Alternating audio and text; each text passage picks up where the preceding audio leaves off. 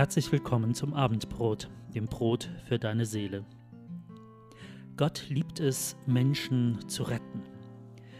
Den Beweis dafür liefert in der Geschichte Israels in besonderer Weise die Zeit der Richter.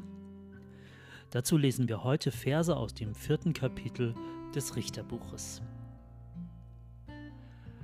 Nach dem Tod Ehuds taten die Israeliten weiter, was ihrem Herrn missfiel. Da lieferte Gott, der Herr, sie den Kanaanitern aus und ihrem König Jabin, der in Hazor regierte. Dessen Heerführer Sisera hatte sein Hauptquartier in Haroshet Goyim. Jabin besaß nämlich 900 eiserne Streitwagen und hatte die Israeliten 20 Jahre lang grausam unterdrückt, bis diese zu ihrem Herrn um Hilfe schrien damals, war Deborah Richterin in Israel. Sie war die Frau Lapidot und eine Prophetin. Ihren Sitz hatte sie unter der Deborah-Palme zwischen Rama und Bethel. Die Israeliten kamen zu ihr hinauf, um sich von ihr Recht sprechen zu lassen. Eines Tages nun ließ sie Barak aus Kedesh in Naphtali zu sich kommen und sagte zu ihm, der Herr, der Gott Israels, befiehlt, nimm zehntausend Mann aus den Stämmen Naphtali und Sebulon und zieh mit ihnen auf den Berg Tabor. Ich werde Sisera, den Heerführer Jabins, mit seinen Wagen und seiner gesamten Streitmacht an den Bach Kishon locken und ihn dort in deine Hand geben. Wenn du mitgehst, erwiderte Barak, will ich gehen. Sonst gehe ich nicht. Gut, ich gehe mit, erwiderte Deborah. Doch der Ruhm für den Sieg wird dann nicht dir gehören, denn der Herr wird Sisera in die Hände einer Frau fallen lassen. Deborah machte sich fertig und ging mit Barak nach Kedesh. Dort rief Barak die Männer von Sebulon und Naphtali zusammen, zehntausend Mann, und sie folgten seinem Ruf und zogen mit ihm auf den Tabor. Auch Deborah kam mit. Nun berichtete man Sisera, dass Barak eine Armee auf den Berg Tabor geführt hätte. Da beorderte er seine 900 Streitwagen und seine ganze Heeresmacht, die sich in Haroshet Goyim befand, an den Bach Kishon. Als sie eingetroffen waren, sagte Deborah zu Barak: Los, greif an! Heute hat der Herr dir den Sieg über Sisera in die Hand gegeben. Er selbst zieht vor dir her, unser Gott. Da stürmte Barak vom Berg Tabor hinunter und die Zehntausend folgten ihm. Als sie mit gezücktem Schwert auf ihre Feinde zukamen, ließ der Herr das ganze feindliche Heer samt ihrem Anführer und den Streitwagen in Panik geraten. Sisera selbst sprang von seinem Wagen herunter und floh zu Fuß. Barak verfolgte die Wagen und das Heer bis nach Jaroshet Goyim. So wurde die ganze Armee Siseras vernichtet. Kein einziger entkam. In Israel herrscht Polytheismus. Manche Leute halten sich an Jahwe, andere halten sich immer noch an die Götter aus Ägypten. Wieder andere halten sich an die neuen Götter, die sie in Kanaan kennengelernt haben. Neben den ganz vielen Göttern leben in Israel auch ganz verschiedene Völker. Zum einen nämlich die zwölf Stämme Israels und außer denen noch die Kanaaniter, Sidoniter, Hiviter, Hethiter, Amoriter, Perisiter, Jebusiter, später noch die Philister. Und dazu kommen immer wieder Könige außerhalb dieses Gebiets und Nomaden, die hier einfallen und herrschen wollen. Manche dieser Völker hatten gewisse rechtliche Strukturen, andere nicht. Mal galt das Gesetz des Stärkeren, mal galt das Gesetz der jeweiligen Priester und immer wieder herrschte mal Anarchie. In diesem gesellschaftlichen Durcheinander lebten die Israeliten, vor allem auch diejenigen, die sich an Jahwe hielten und seine gerechten Gesetze befolgten. Wenn einer dieser Menschen das Sagen in seinem Volk hatte, dann hatte das ganze Volk Frieden. Auch diejenigen, die sich eben nicht an Jahwe gehalten hatten. Solche Personen waren, in der Vergangenheit haben wir sie kennengelernt, Mose oder Josua und eben in den letzten beiden Wochen Othniel oder Ehud. Deborah, von der wir heute gelernt haben, gehörte auch dazu. Aber ihr Schicksal ist ein wenig anders als das ihrer Vorgänger. Othniel und Ehud zum Beispiel wurden von Gott erweckt, als das Volk in Schwierigkeiten war. Deborah dagegen war schon Richter in Israel. Sie war schon der Anführer sozusagen, als das Unheil seinen Lauf zu nehmen begann. Eines Tages ruft Deborah einen der Heerführer Israels zu sich, Barak. Sie gibt ihm den Auftrag Gottes gegen Sisera, so hieß der Heerführer Jabins, des feindlichen Kanaaniterkönigs, in den Krieg zu ziehen. Diesen würde Gott den Israeliten in die Hand geben. Doch Barak traut sich diese Aufgabe nicht zu und bittet deshalb die Richterin Deborah, mit ihm in den Kampf zu kommen. Deborah folgt ihm, erklärt ihm aber, dass der Ruhm für den Sieg deshalb nicht er abbekommen würde. Barak stellt ein Heer zusammen, eine Freiwilligenarmee, wie wir später erfahren, und führt dies in den Kampf gegen das bestens ausgerüstete Profi-Elite-Heer Siseras. Die beiden so ungleichen Heere treffen aufeinander und auf wundersame Weise entsteht bei den Kanaanitern eine Massenpanik. Sie laufen wie die Hasen davon und Israel gelingt es, sie vernichtend zu schlagen. Dadurch drehen sich die Machtverhältnisse in Israel. Jabin kann Israel nicht länger unterdrücken. Das Unglück ist tatsächlich abgewendet. Stattdessen wird er seinerseits von Israel unterdrückt. Und das so lange, bis sein Königreich im Laufe der Zeit gänzlich untergeht und verschwindet. Eigentlich sollten wir meinen, jetzt wo Deborah Richter in Israel ist, passiert erst gar nichts Schlimmes. Aber Gott lässt auch dann Unheil zu, wenn wir uns zu 100% richtig verhalten, wenn wir nichts Böses machen und all das tun, was in der Bibel steht. Christsein ist keine Garantie für ein angenehmes Leben. Gott hatte Israel aber nicht verlassen, obwohl dieses Unheil gekommen ist. Gott provoziert nämlich einen Kampf, der längst überfällig gewesen ist. Als Israel nämlich in das Land Kanaan eingefallen war, hätten sie die Kanaaniter schon längst vertreiben müssen. Aber weil sie es nicht getan haben, wurden die Kanaaniter den Israeliten ein Klotz am Bein. Statt diesen Klotz zu entfernen und dieses Problem anzugehen, haben die Israeliten aber gelernt, mit diesem Klotz am Bein umzugehen. Dieses Problem wurde aber immer größer dass man es nicht wegignorieren konnte. Und darum sorgt Gott endlich für den lösenden Konflikt. Aber er sorgt nicht nur für den Konflikt, sondern auch für die Lösung.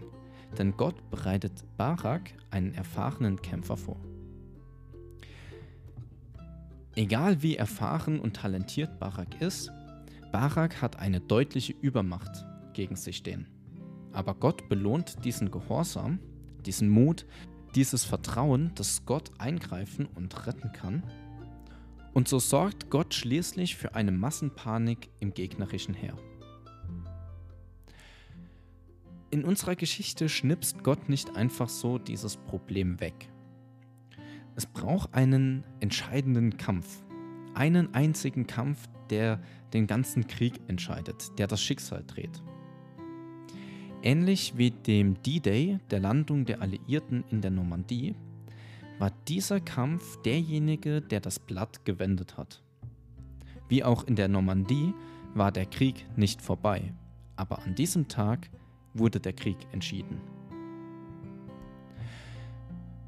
Gott beseitigt dieses Problem nicht selbst, sondern er überlässt uns den Kampf. Allerdings macht er dieses Problem lösbar, bis es schließlich kein Problem mehr für uns darstellt. Im Grunde bringt Gott einen Kieselstein ins Rollen, der eine ganze riesige Lawine auslöst. Es ist beeindruckend zu sehen, wie viele Parallelen wir aus dieser Geschichte in unser Leben ziehen können. Da ist Deborah gottesfürchtig auf dem richtigen Weg. Und trotzdem ist ihr Leben auch geprägt von Unglück, von der jahrelangen Unterdrückung ihres Volkes durch Jabin. Genauso bist auch du, wenn du alles richtig machst. Als Christen sagen wir, auf dem Weg Gottes lebst und ihm nachfolgst, nicht vor Unglück gefeit. Es kann dir so manches passieren und das tut es auch. Und das ist dann keine Strafe Gottes oder ein Zeichen für deinen Unglauben. Und die Sache hat definitiv nie nur mit dir alleine etwas zu tun. Dein Unglück betrifft immer viele andere auch und hat vielen etwas zu sagen. Gottes Absichten hinter allem sind vielfältig und vielschichtig. Sei du deshalb nicht kurzsichtig. Barak ähnelt Josua. Beides sind Krieger. Zu Josua hatte Gott damals gesagt, sei mutig und stark. Offensichtlich ist das etwas, das Krieger an sich haben müssen. Mut und Stärke. Unsere Kämpfe, die wir in unserem Leben zu bestreiten haben, erfordern auch Mut und Hingabe.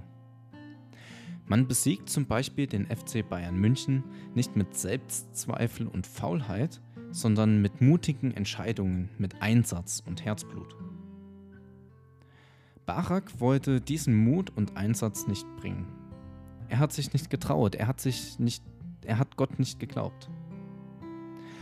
Und dieser Unglaube gegen Gottes Aufruf kostete ihn Segen. Gott hatte nämlich mehr mit Barak vor, als einfach nur diese Schlacht zu gewinnen. Aber Barak wollte nicht mitgehen. Wer weiß schon, was aus Barak geworden wäre. Vielleicht der nächste Richter. Vielleicht irgendjemand Großartiges, der sehr vielen Rettung und Heil bringt. Aber so verschwindet Barak einfach in der Bedeutungslosigkeit. Dein Glaube an Gott kann auch wirklich große Dinge bewirken. Genauso kann aber dein Unglaube an Gott auch Segen verhindern. Darum will ich dich ermutigen, nimm dir nicht ein Vorbild an Barak, sondern an Josua. Sei mutig und stark, vertraue darauf, dass Gott dir helfen möchte. Gehe deine Probleme und deine Kämpfe an, verschieb sie nicht auf morgen. Denn Gott möchte dir helfen und dich segnen aber es gibt eben Kämpfe, die du angehen und kämpfen musst. Tatsächlich, wie oft hast auch du es mit einer Übermacht zu tun, so wie die Kanaaniter den Israeliten haushoch überlegen waren. Doch mit Gott an deiner Seite bist du immer so stark wie David gegen Goliath. Gehen wir einer Übermacht deshalb nicht aus dem Weg. Geben wir uns vor scheinbar Mächtigeren nicht geschlagen. Wir könnten sonst Siege verpassen, die Gott uns geben will. Wenn du eine Konfrontation scheust, warum auch immer und so verständlich das auch sein mag, dann wird Gott möglicherweise das Wunder nicht tun, um das Problem zu lösen. Deshalb ficht deine Kämpfe aus. Stelle dich vor allem den Konflikten, die schon längst behoben werden sollten. Besonders dann, wenn es zu groß für dich wird. Israel hätte gleich beim Einzug in das Land Kanaan die Schranken dicht machen können. Dann wäre es nie zu einer Unterdrückung durch die Kanaaniter gekommen. Ein banales Beispiel. Stell dir vor, du hast 1000 Euro Schulden dann geh die Schulden an, bevor aus den 1000 Euro 10.000 Euro werden oder bevor aus den 10.000 100.000 Euro werden. Kündige dein Netflix, dein Handy-Abo, verkauf dein Auto, aber schieb den Kampf nicht auf, bevor es zu spät wird. Natürlich hilft dir Gott bei 100.000 Euro genauso gerne wie bei 1.000 Euro. Du machst es halt nur für alle Beteiligten wesentlich einfacher, wenn du deine Kämpfe nicht aufschiebst, sondern angehst. Aber ein Sieg in deinem Leben bedeutet nicht automatisch das Ende deiner Probleme. Wie auch der D-Day zwar den Krieg entschieden hat, aber nicht die Kämpfe beendet hat, so kann es auch sein, dass obwohl du ein, zwei großartige Siege errungen hast, du immer noch immer wieder Kämpfe zu bestreiten hast. Und manchmal wirst du auch in diesen Kämpfen Niederlagen erleben können. Oft ist der erste Schritt der schwierigste, den wir gehen müssen. Oft gewinnen wir auch nicht jeden unserer Kämpfe, sondern erleben immer wieder Niederlagen. Und oft sind unsere Probleme nicht mit einem einzigen Kampf beendet, sondern gehören zu einer Reihe von Kämpfen, die wir kämpfen müssen. Aber Gott möchte dir beistehen, egal ob es dein erster oder dein hundertster Schritt ist. Und egal ob es deine erste oder deine hundertste Niederlage ist. Gott steht dir bei, denn er fordert dich nicht zu Kämpfen auf, die du nicht gewinnen kannst. Und das sind nun wirklich gute Aussichten, dass irgendwann nämlich einmal Kämpfe zu Ende sein werden. Klar, solange du lebst, wirst du es wohl immer auch mit Kämpfen zu tun haben. Immer wieder werden sie dir begegnen. Aber am Ende der Zeiten werden auch die Kämpfe enden. Die Bibel spricht in diesem Zusammenhang von der Ruhe, die Gott seinen Menschenkindern verspricht. Ruhe, wie du sie im Kleinen schon finden kannst. Ruhe, wie du sie nach einer Auseinandersetzung findest.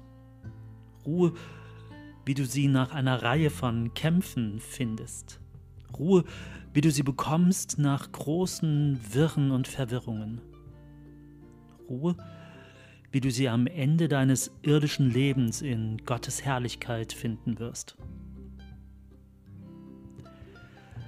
Gott schenke sie dir aber auch schon heute und ganz konkret in der Sache, in der du vielleicht gerade jetzt drin steckst. Ruhe vor deinen Feinden. Das wünschen wir dir. Unser Gott segne und behüte dich. Er rette dich aus allen deinen Nöten. Bis nächste Woche zum Abendbrot.